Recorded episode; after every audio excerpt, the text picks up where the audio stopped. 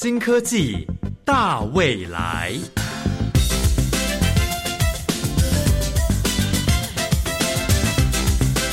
科技的进步让你看得见未来，深入浅出的介绍让你听得懂科技。欢迎收听由谢若楠制作、吴一佳主持的《新科技大未来》。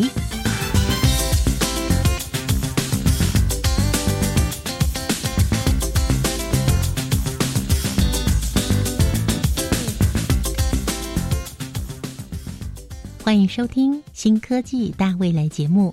相信朋友们都深刻的感受，网际网络的普遍大大改变了人类的生活。有更多的专家学者，更是不断的研究精进。今天《新科技大未来》节目呢，要介绍给大家的是结合了电机、医工以及医学，还有网际网络。能够及时贴心的守护我们健康的贴心守护神，而这项研发，而这项研发也在科技部架创计划下的支持成立了公司。我们邀请成功大学电机工程学系特聘教授李顺玉李教授。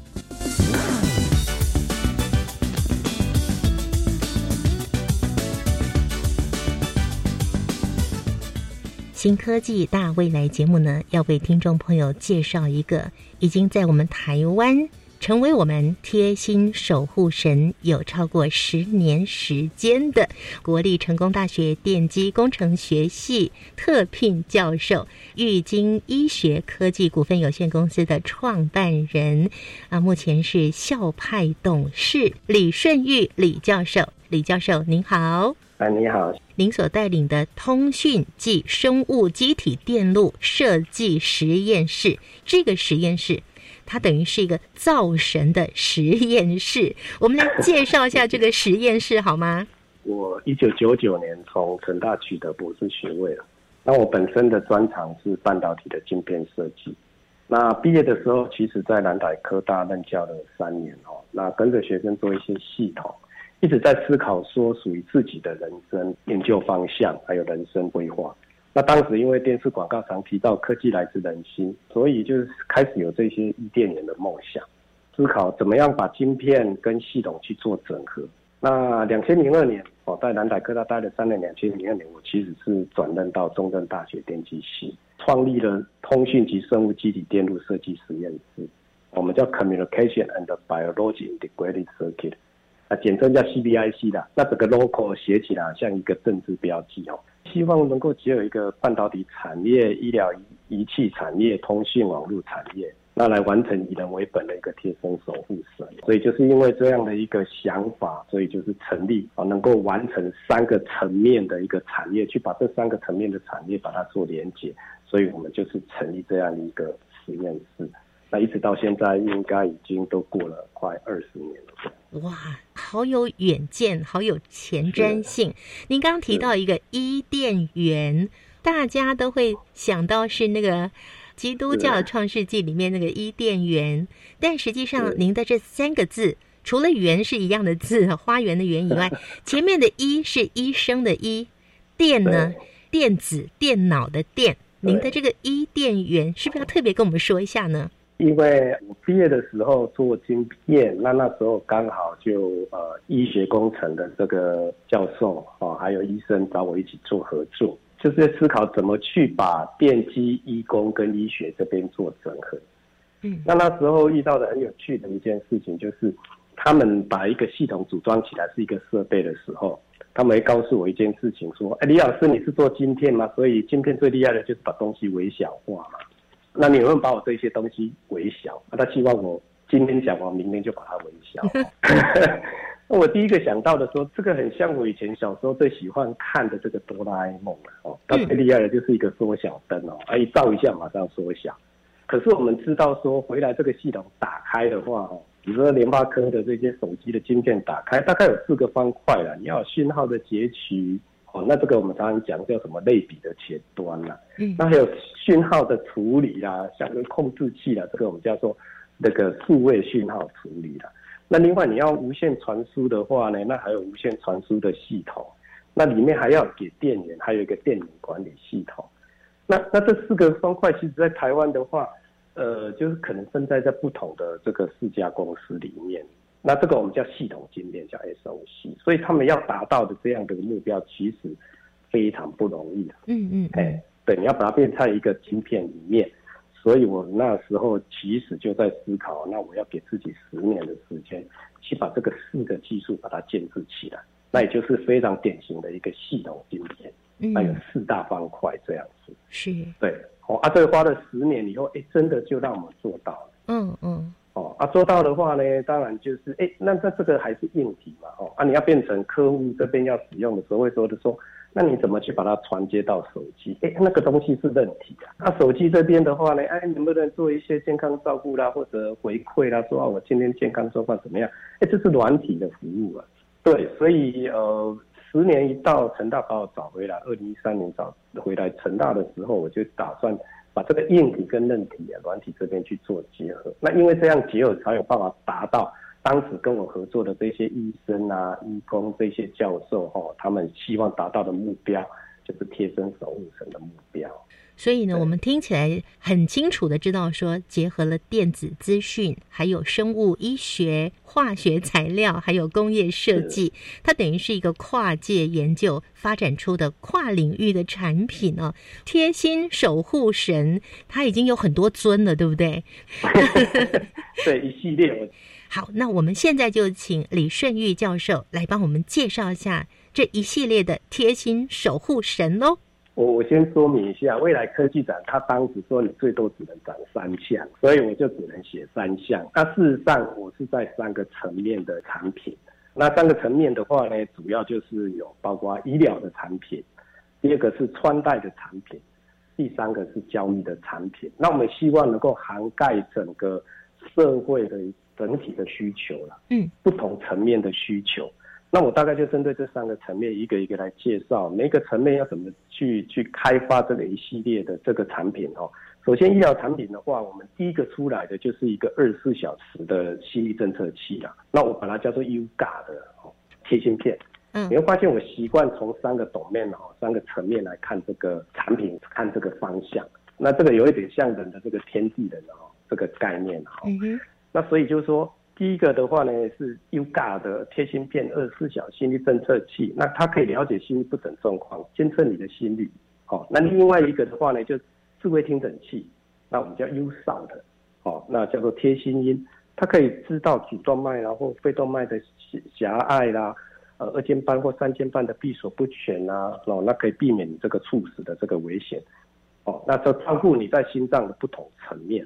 那另外呢，无线尿液检测系统跟平台，我们叫 URI，我叫它尿检仪。嗯，那它可以从尿液中侦测到白蛋白啦、跟肌酸酐，还有肌酸它两者的这个比例，那可以避免这个侵入式的这个扎针的血液检查。因为现在医学几乎一百 percent 都是血液的这个检查。对。那我们把它变成尿液，它就更方便了。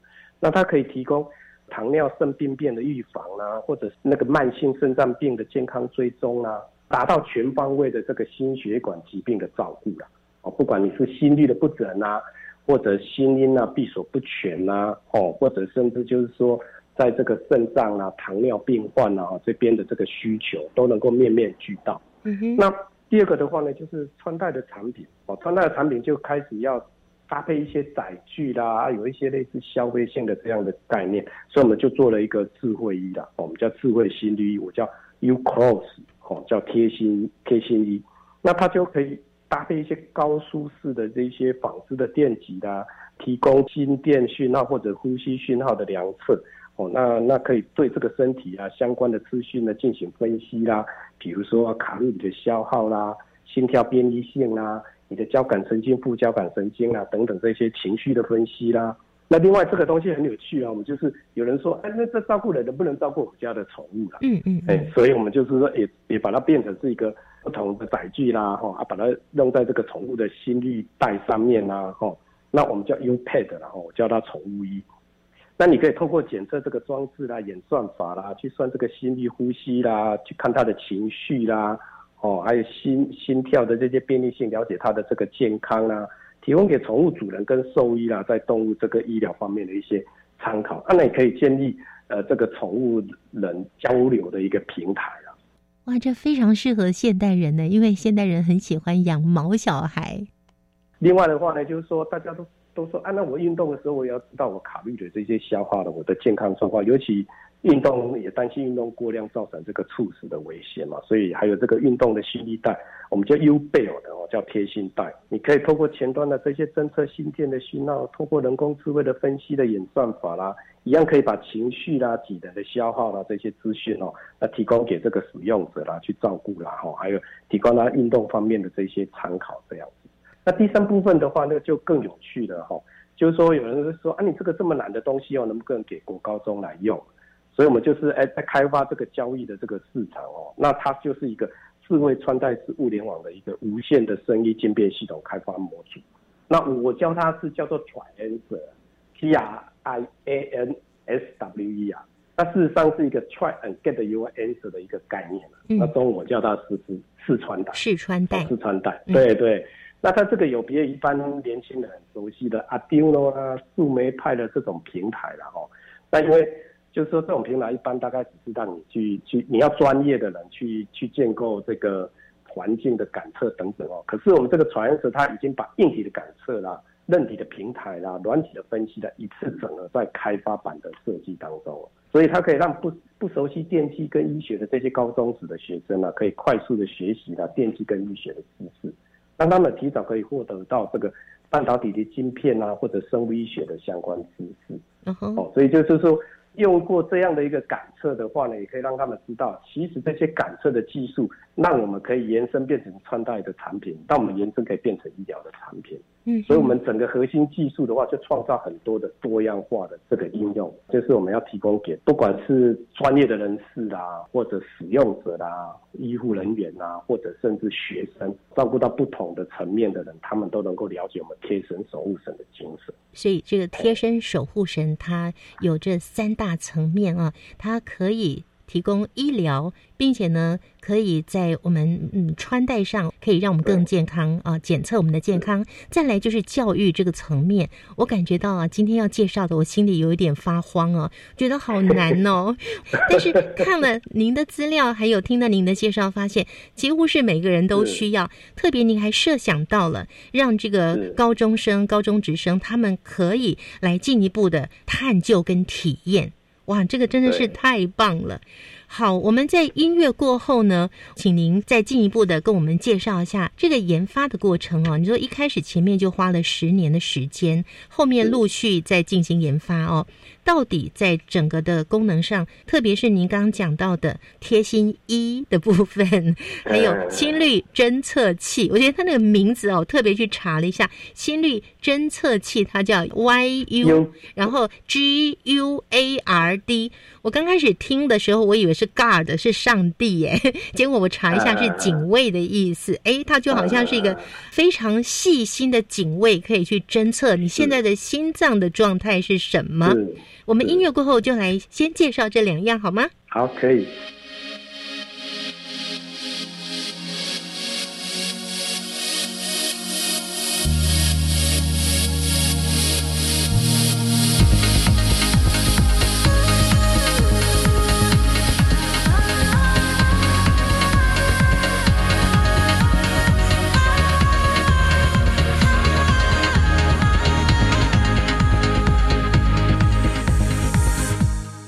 朋友，你现在正在收听的是教育广播电台《新科技大未来》节目。这个节目由谢若楠制作，吴一佳主持。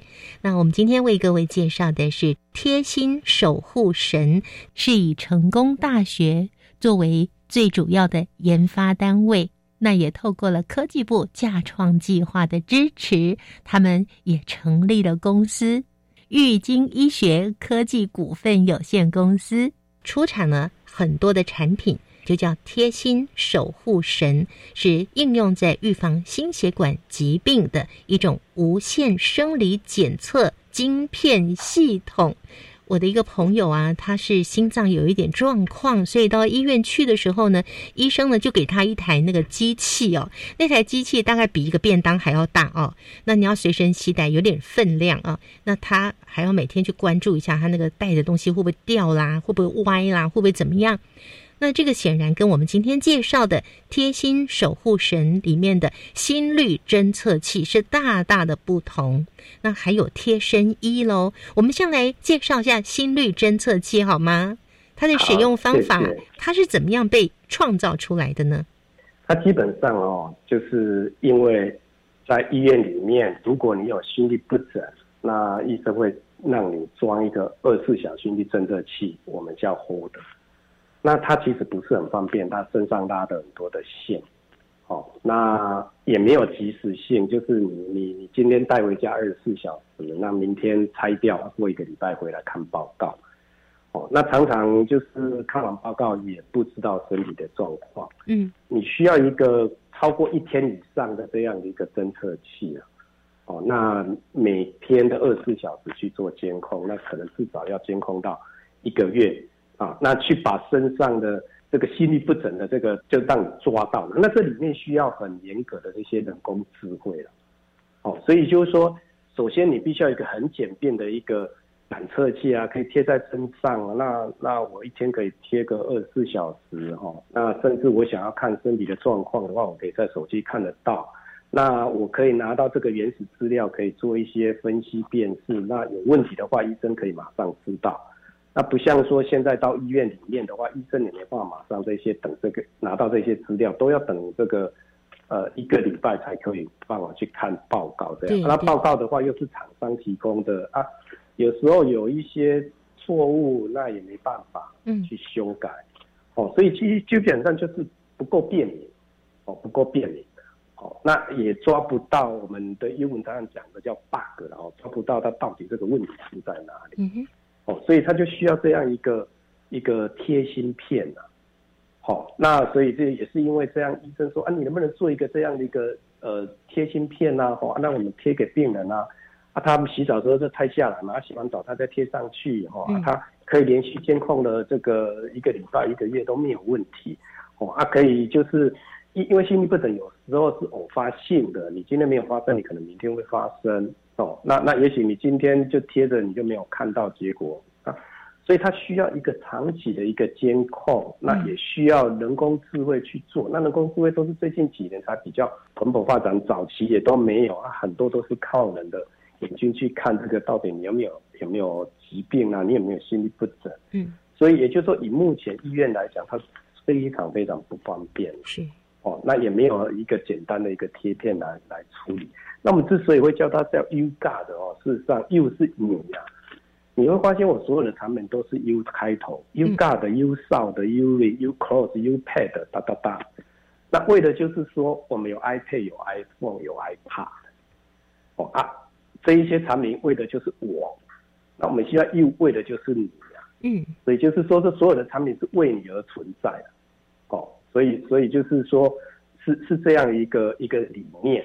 那像我们这个公司叫做 U Tech，叫玉金医学科技，它是英文翻来的啦，哦，它是 You can take care your health，你可以照顾你的健康，这个简写来的。哇，好棒！叫 U Tech，是，对。那 U Tech 这个的话呢，所以学生就说啊，那 U 就玉嘛，对不对啊？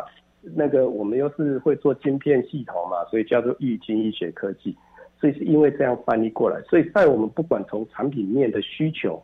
哦，到公司的这些的理念，完全都是为了照顾你而来的。是刚才您所介绍的这个贴心片呐，这个贴心片跟我们介绍一下它的大小、它的厚度，然后它怎么贴？那它贴了之后又怎么样把心脏跳动、心脏的一些各个方面的这些讯息，它是要传给谁？传到哪里去呢？那基本上呃，就是你要大于这个心脏的这个宽度了哈。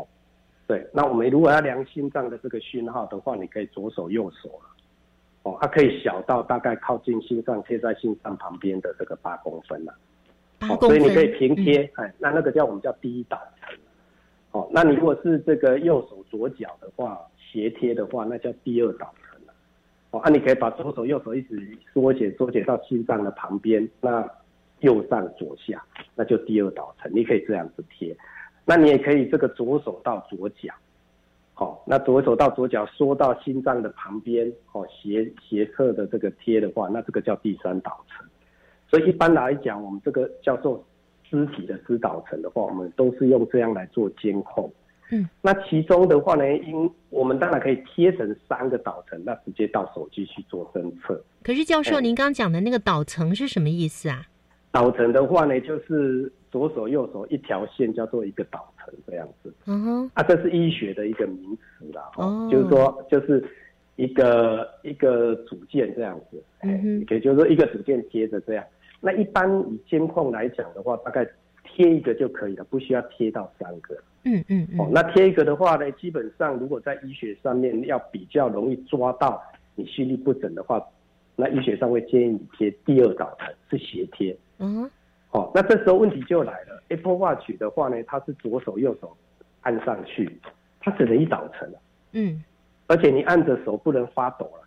年轻人没有问题了，老人家就很痛苦了。嗯，那、可是问题最最有心律不整的是这个心脏老化，是老人家。啊，你要叫他按啊，他手就会抖啊。所以所以就是我们医生告诉我们说，你不要叫他按，他就没办法按得准啊。嗯嗯，对，所以啊，年年轻人可以按得准，可是他就没事啊，他心脏就好好的啊。嗯所以他就说用贴的啦，啊，因为你到医院本来就是都用贴的方式嗯哼，哦。啊，贴的话，当然我们就会建议说，那你就斜贴哦，那个左左呃这个右上左下哦，贴第二导层这样。嗯哼，好，那整个贴你要到手机，因为手机现在大家人人一支嘛，对，哦，那那所以你到手机的话，那你可以透过 A P P 来做显示啊，啊告告诉你就是说按、你现在的身体的状况。哦啊，当然你看不懂没关系，那你的资料你可以送到云端去。嗯哦，，那你到云端的话，我们就有人工智慧的这些分析啦，帮你做一些辨识。是，哦啊，发现说，哎，这个某年的某一天你，你你好像心律不整出现的次数特别多啊。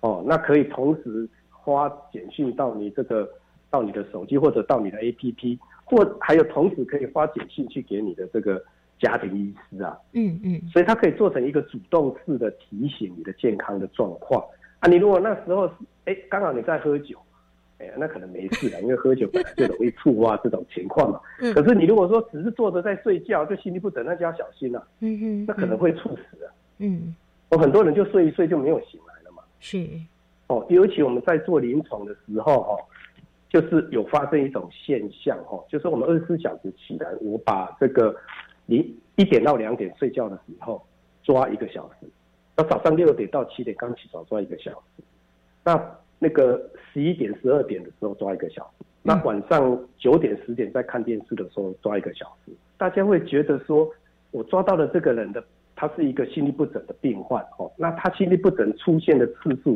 不晓得大家会觉得在什么时段出现最多？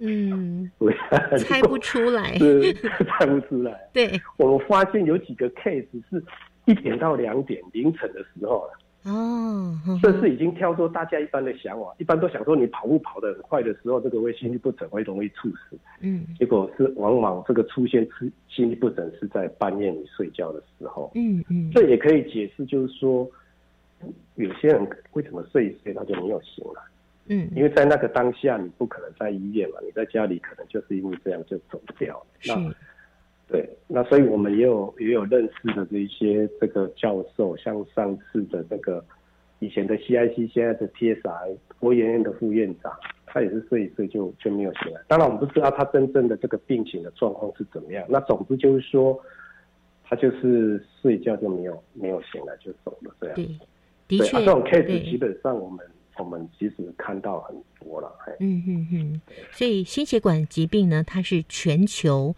最常见的死亡原因之一，排名前几名的。对，所以您的这个系列真的是我们贴身的守护神。那这个是是贴心片，那至于贴心衣呢？贴心衣还要这个片吗？还是它设计在衣服上呢？我觉得非常的好奇哦。我们下一个阶段再介绍给听众朋友喽。好，谢谢。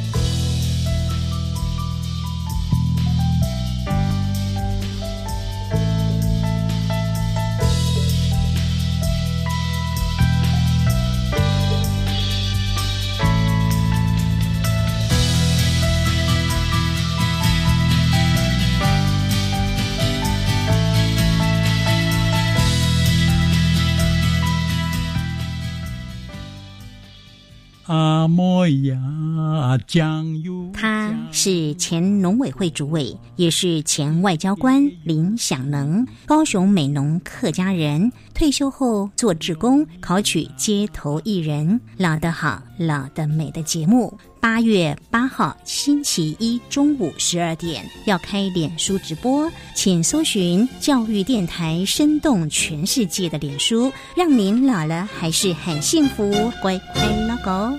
这个线上教学影片很精致哦，教学方式跟题型也非常创新。例如，普通高中基础物理课程教材，以知识节点对应课纲内容，每支影片大约五到八分钟。另外还有情境素养题。我可以利用零碎时间学习。英才网包含小学到高中的教学资源及学习诊断系统，欢迎师生上线体验。以上广告是由教育部提供。我家在哪里？为了打造失智照护服务网络。各县市的失智社区服务据点开设促进个案认知、缓和失智的课程，并给予家属支持及提供照护技巧。失智共照中心协助个案确定诊断、转介长照或医疗资源，并提供咨询服务。快拨打一九六六专线了解更多资讯。以上广告由卫生福利部提供。加外加外，阿玛波拉，加根格玛西卡斯达斯。的加古拉布古列列，大家好，我是来自台东的胡代明，这里是教育电台。那罗哇那咿呀那呀哦哎呀，那是你呀鲁玛的呀恩哦，朋友们就爱教育电台。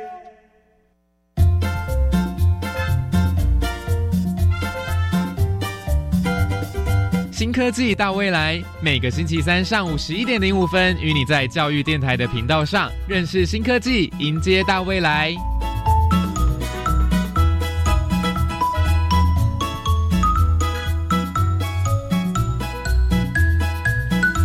亲爱的朋友，我们今天新科技大未来节目呢，带着听众朋友进入成功大学电机工程学系特聘教授李顺玉李教授所创建的。伊甸园在这里为我们带来他的贴心守护神。好，刚刚呢我们介绍了贴心片了，接下来我们再请李教授帮我们带来的是贴心衣。我们的想法是这样的哦，你可以不戴手表哦，你可以不戴眼镜，可是你不能不穿衣服啦，这是用衣服的好处。那当然就是说，衣服它的面积大，所以我不但只有量心率，我可以去量呼吸，甚至有一些血氧啊这些载具，我可以放上去去看你的血氧等等。所以你可以在一件衣服上面呢，可以做做成这个多的生理的感测器了，所以让你的可以检测的这个内容更丰富。那我们都知道，如果你要看身体的健康，有时候不是看单一的一面哦，你越多的感测，那对。呃，这个医生对你健康的评估的话，就更有效果。对，哦，所以我们今天会拿这个衣服来当做这个载具，哦，就是这个原因。那当然，他要克服的就很困难，因为呃，你衣服你要怎么去去用这个衣服来量身体？嗯，那那你一定要导电，所以你要去拿到这个导电的这个衣物了。那它的感测的效果其实也不如我们刚刚贴芯片。黑晶片用的是湿电极，是电化学，它感测的效果是比较好。那你织布电极的话会稍微差一点，所以这里面就有很多的这个感测的技术你要去克服。当然我们都把它克服掉了啊，所以你就可以穿一件衣服就可以测你呼吸的状况、你的心率的状况，所以你同时可以照顾你的心肺功能，不是只有心血管疾病。除了你的情绪、你的健康。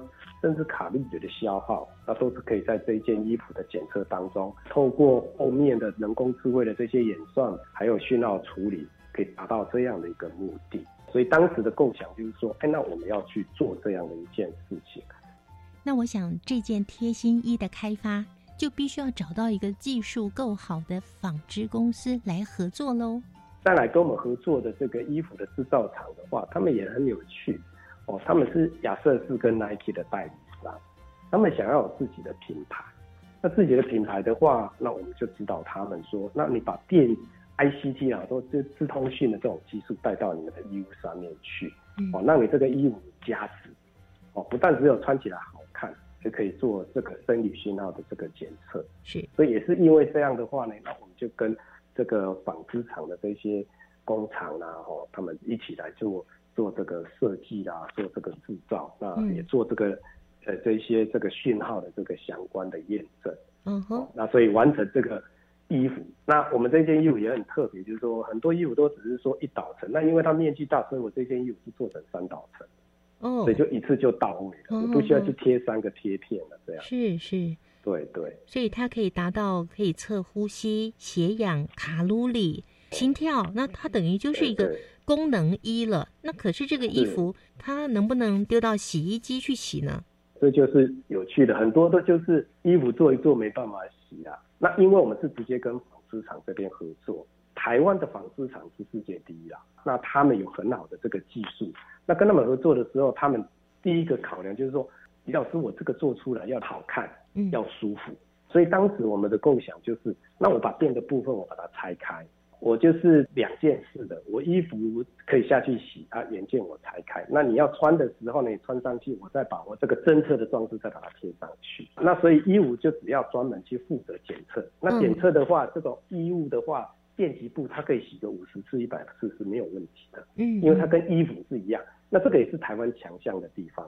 什么机能衣啦、功能衣啦，哈，嗯，基本上都已经透过认证，可以洗过好几次，都不会让你的衣物。坏掉，所以是没有问题。那那这个贴心衣，它有没有可能因为下雨天淋到雨啦，或者是哎呀，我是满头大汗呐，就就会有一些误差，有一些影响呢？如果是淋雨哈，跳到水里面的确有影响啊。那我们有在运动上面流汗是没有问题的。对，就是说在中间当然也开发了好几次，刚开始只要流个汗，那就短路了。嗯，对，那后来有通过一些衣物的处理方式，那就跟纺织厂大家一起去把它克服。那至少你要在运动的时候流汗，这是没有问题的。当然，如果跳到游泳池的话，那是绝对不行的，包括电力都坏掉了。嗯嗯嗯，说不定下一个阶段就可以发展出连游泳衣都可以测得出来的功能衣了。没错，有在想这一件事，对是非常有可能的。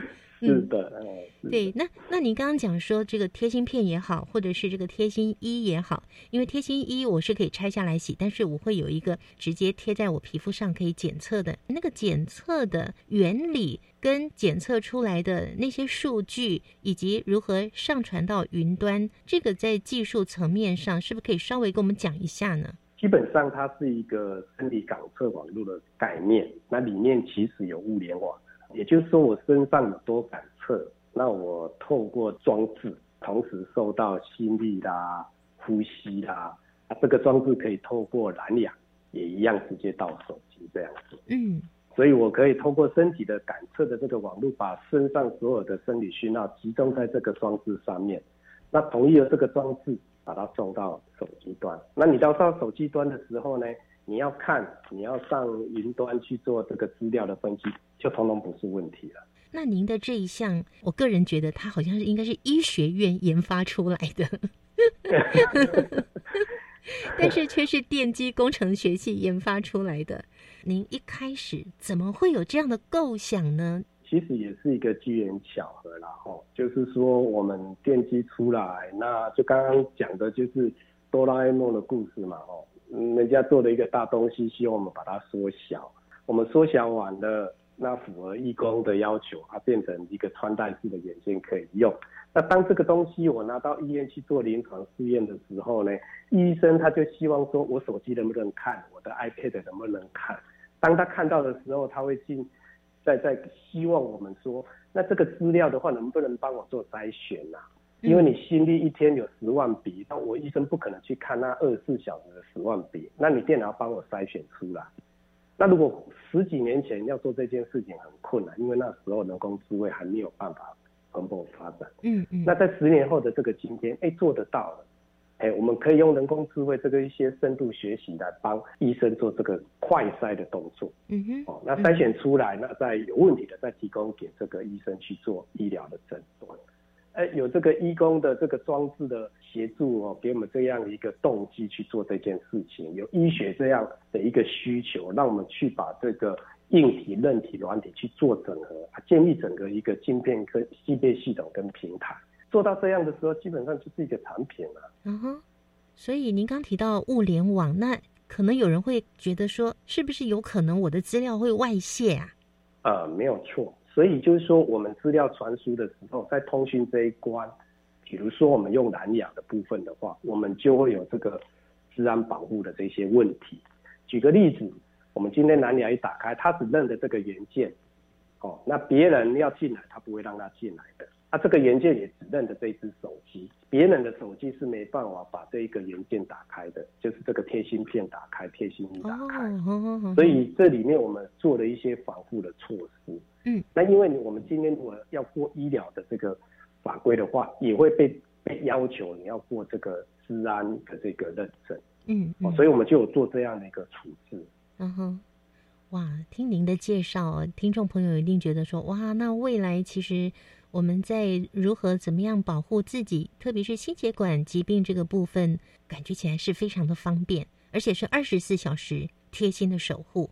那大家一定会想问说，目前它已经成为产品了，这样的产品如果太昂贵，恐怕就没有办法便民，没有办法让更多人来使用。我们大概以国外的价格的话，都是两万块台币以上哦。那我们这边的话，我们大概是估在大概一万五。上下，嗯，哦，那为什么会这样子？这个，呃，这个估计的话，当然有一些开发费啊、原料等等。那再来的话呢，这里面会提供很多的服务了。所以，呃，医生他其实给我们的建议就是说，你也不要把它变成消费性的产品这样的一个价格，让大家觉得说这个提供服务给他们是最重要的。那可是提供服务必须要。付出这个成本的代价，嗯嗯，哦，啊，第二个原因的话，就是说，在这个成大医院这边哦，曾经拿给我一个贴十四天，那它没有无线传输，那也就是说贴贴十四天以后呢。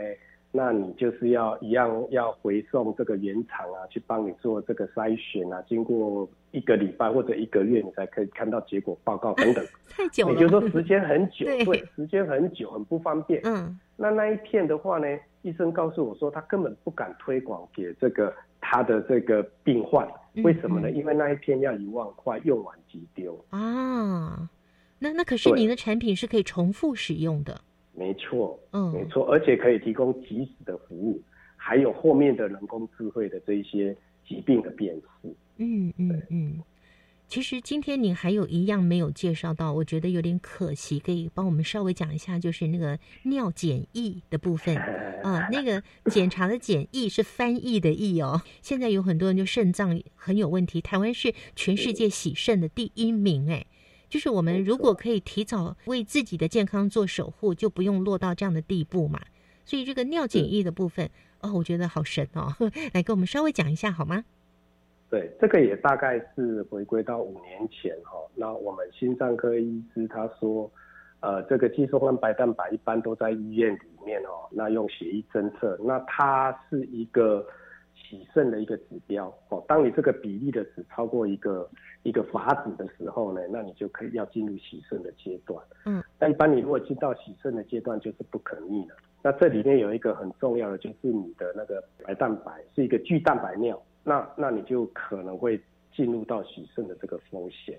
所以他希望我们说，哎，在微蛋白尿的时候，我是不是就可以侦测出来？嗯，那现在市面上有这个用光学检测的这种。试纸啊，哈，类似试纸的话，那它就是，呃，这个 yes 或 no 哈，也就是正常和不正常，它当不正常就很严重了。哦，它没有数值，对，它没有数值的，那你测到的啊也来不及了。对对对，对，所以它我们就是用那，因为它是用光学，所以它就没办法不容易去做量化的动作。那我们就参考在医院里面的设备，它本身就是一个生化仪嘛，哦，生物的一个化学检测仪，所以我们就用。生化的反应的方式，哦去做这个装置，所以就是用用电化学的方式去做检测，我就可以做量化的动作。那我可以在你为蛋白尿的时候就在提醒你了，那避免你进到这个巨蛋白尿，那甚至往下就是洗肾。我们就是针对糖尿病的这个族群去做这方面的一些。检测这方面的分析，来避免说你因为糖尿病在接下来这个不注意的话，那进到洗肾的这个阶段。嗯嗯，哇，真是功德无量哦！我觉得这个真的是要鼓励我们更多的朋友，有必要的话，特别是糖尿病的患者，真的是自我照顾的一个非常棒的贴心守护神。未来如果已经是非常非常普遍的在市面上，让大家都可以照顾我们自己的话，未来。这样的改变有可能会是变成什么样的状态？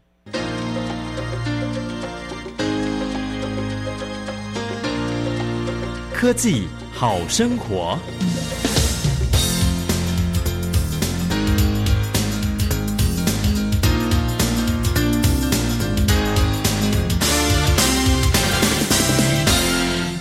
我们还是回到要实现一个低电源大健康的一个梦想了，吼。那希望说大家都有随身携带这个贴身守护神的装置，不管你是要看心率啦，或者看心音，因为两个人是不一样的，或者你要看心血管疾病的这个呃糖尿病的这个状况，哦，那它可以随时在监控我们身体的这个健康了，那避免心脏疾病造成猝死的这种憾事啦，哦，那也可以提供预防医学的这个装置啦，监控药物的疗效跟避免病情的恶化。哦，所以它不但可以提供清楚医疗所需要的这个设备，那透过人工智慧的这些学习哦，能够协助医生进行这个这个诊断。哦，那因为它轻薄短小嘛，可以自在放在不同的载具上进行健康监控啊。所以，未来这些东西可以再延伸啊，去跟智慧手表、智慧衣啦，或者其其他的智慧装置去去做结合啦。哦啊，通过主动式的这种 A P P 的显示，可以随时提醒使用者这个。呃，健康的状况啦，通过主动的回馈啦，哈，那那能够让这个使用者了解，哦，他这个今天、明天或者过去一个月，哦，他整个健健康的状况。那吃什么食物的话呢？发现说，哎，可能他的容易触发他心律不整，哎，这种主动式的回馈，我想是未来的这个趋势。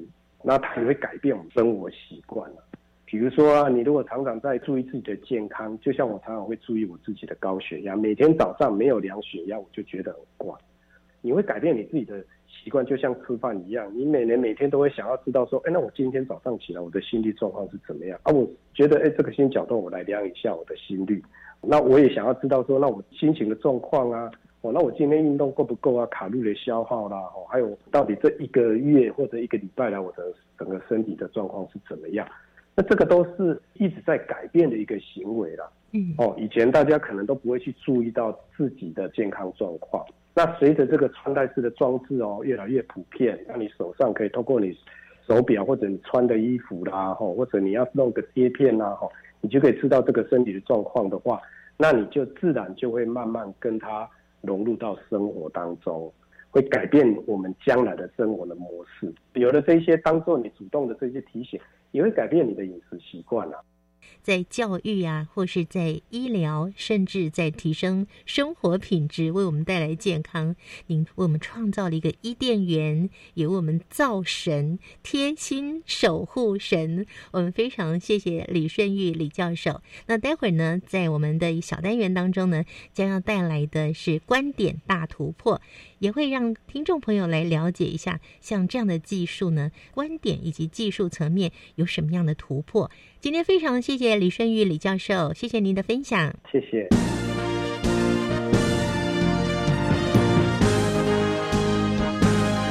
观点大突破，欢迎来到观点大突破，我是嘉怡。以往的健康测量医疗仪器，像是医院里常见的传统心电图仪器，容易受限于空间的使用以及移动的范围。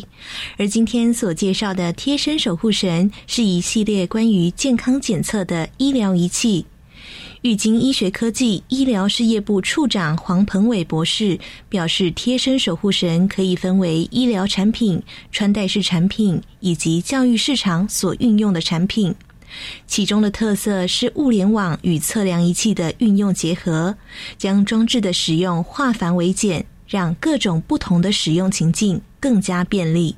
贴身守护神啊，它其实是一系列的产品啊，那它里面其实有蛮多个分支的。这些分支里面，它其实可以主要统合成三个层面，包括说是我们的这个医疗产品，还有穿戴式的产品，以及教育市场所用的这些产品哦。其实我自身的主要专长是在数位镜片的设计跟这个生理讯号的分析。在这些产品的开发的过程当中呢，我主要是负责这个软体以及韧体这些功能的开发，以及这当中的演算法或是城市的一些撰写和设计这样子。黄鹏伟博士提到，贴身守护神在整体系统层面技术上可以分成生理讯号处理、人工智慧、人机界面以及医学资讯的安全性。因应生理讯号的大小与测量方式不同，所以需要针对各种生理讯号去设计出不同的讯号截取方式。而数据的呈现在人机界面上，也需要考量使用者的便利性。在医学资讯的安全性与记录，则是着重在保护患者的所有健康数据隐私。在晶片层级的概念上来探讨这个四大技术的话，那其实就不外乎是从我们的这个生理讯号的截取，然后生理讯号的分析，然后再到这个讯号的传输。以及整体的这个电源管控啊，那因为其实各式的这个生理讯号的大小跟量测的方式都不一样，所以我们需要去设计各种不同的这个截取方法来获得讯号嘛。那取得讯号之后呢，其实我们要怎么做一个适当的分析，然后来取得这个重要的生理参数，就是把原本的 raw data 化成医生可以用的这些参数，其实是我们第二个非常大的课题。那接着我们收集完这些重要的可用讯号，该怎么样传输出来？从装置传出来，让医生们他们去参考，也是我们第三个所需要去完成的这个技术。那最后一个部分就是电源管控，就是我要怎么样有一个干净的电源，让我的这些讯号。在这个量测的过程当中，比较不会受到这个外界杂讯的干扰，是第四个相当重要的技术。那这个比较像是在硬体和晶片设计的层级啦。那如果说我们把它提升到这个整体的系统层级来看的话，其实也有四个部分。那第一个就像是一样会有生理讯号的处理的这个部分。那接着呢，就是人工智慧的分析，然后还有人机界面的显示。以及医学资讯的安全性以及记录。黄鹏伟博士提到，目前市面上的小米手环所提供的健康数据测量比较有限，而 Apple Watch 只能提供短时间的健康测量。如果说在非医材装置的范畴的话，就比如说有像是小米手环这一类型的这种健康装置，它其实是会提供部分的健康资讯，没有错。但是它通常提供的资讯是比较有限的，而且通常啊都是参考性质比较多，因为它没有经过一个比较严格的医疗规范的一个审核。那如果是像在医材类的，通常比较少这种可以随时监控的这种装置。那不过前阵子也是有耳闻说，那个 Apple Watch 在申请 TFDA 的这个许可的这个消息啦。但是我们有去仔细看过，说因为其实 Apple Watch 在量测这个心电图 ECG 的功能的时候啊，使用者他是需要把另外一只手去接触到这个手表的量测区块的，而且它提供的这个量测时间是比较短的啦，就是短程可能。三十秒或五分钟这一种，那使用者在这个部分的使用情境上就会比较没那么便利。那我们希望提供的是更便民的这个服务啦，就是我们佩戴着，我们其实是可以做其他事情的，做日常生活中的其他事情，比如说运动啊或者工作。希望就使用者不要受影响，因为就是希望使用者几乎忘记了他有佩戴这个东西，而我们随时都在帮他监控啊。在医院里经常出现的传统心电图仪器，因为需要接的线比较多，所以容易受限于使用空间范围。而贴身守护神是希望借由无线和可以视觉化的数据呈现方式，来打造更直观、更便利的使用情境。其实我们这边主打的是借由物联网的特色，来将装置的使用化繁为简。就是希望将这个使用情境做得更便利，这样子。所以，我们希望打造的是一个无线的一个量测的情境啊，就是可以让医生或是一般的使用者不需要再接那么多的线材来使用装置，而是可以使用这个无线的方式来直接使用这个医材。黄博士分享，贴身守护神在技术上追求更精准、更高的解析度，并同整医学专家的建议，融合 AI 分析。最后，在使用界面上加以设计美化，让民众和医生有更好的使用体验。我先讲一下在技术上的突破好了。那其实我们要追求的是更准、更高的解析度。让这个讯号的检测更有品质，所以我们才可以提供更精准的一个检测的讯号，这是第一点。那第二点呢，就是因为我们是希望提供医师辅助的一个诊断的一个辅助系统嘛，所以我们在人工智慧的调教上要怎么样做到可以真的帮到医师，也是我们需要去突破的第二个点。最后一个环节是说跨领域之间的整合，就是有要去统合医学专家的建议啊。然后我们自己电机电子之间的硬体的设计，然后还有自工提到的这些 AI 分析，然后再到工业设计的美观、人因工程的导入，让整个 user experience 的体验更好。我觉得这这一些东西的柔合是贴身守护神在技术上主要的突破了。那么在观点上的突破性，我觉得主要是服务的定位跟一条龙式的整合啦。在服务上，我们是希望让医疗更便利、更贴近使用者，缩短医病之间的关系。我们从讯号的截取到讯号的处理、传输、软体的接收、分析、云端的存取、AI 的导入，到整体的服务建制。这这整个我们都是我们公司都是有一连串的去把这个东西给打通。那在不同产品之间又有不同的这个适用对象跟场合，涵盖医材、生活穿戴或教育研究，所以这这整个涵盖的范围，我们觉得是深入浅出啊。这个是我们贴身守护神，我觉得在观点观念上的一个比较大的突破了。它是可以适用各个的场合，然后我们可以提供各式各样的服务，这样子。对于未来医疗仪器的发展。黄博士认为，可以朝着更加轻便的方向拓展，并结合 AI 分析，让医疗变得更精准、更及时、更轻、更小或更居家化。然后去结合时下很夯的这个 AI 的分析，我们觉得可以让这个照护或医疗可以做得更到位，也更及时啊。那未来啊，其实我这样想想，应该有三个主要的层面可以来拓展啊。首先是朝向更多元的生理讯号去进行感测的开发，像是人体有另外一个很重要的器官就是大脑，那量测与分析脑波讯号也是相当有趣，而且是非常有挑战的，因为它的讯号的通道数目相当的多。那第二个环节呢，感觉是可以拓展这个云端软体的服务，提供健康照护资讯给患者、医师、诊所甚至是医院，可以有一个更便利的诊断参考，是我们想要去。延伸的触角了。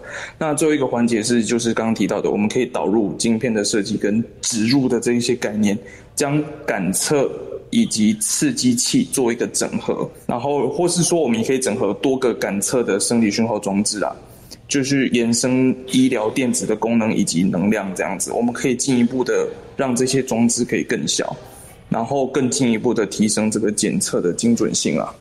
黄鹏伟博士提到，贴身守护神希望可以朝着实现预防医学、居家照护以及远距医疗，甚至是治疗的目标前进。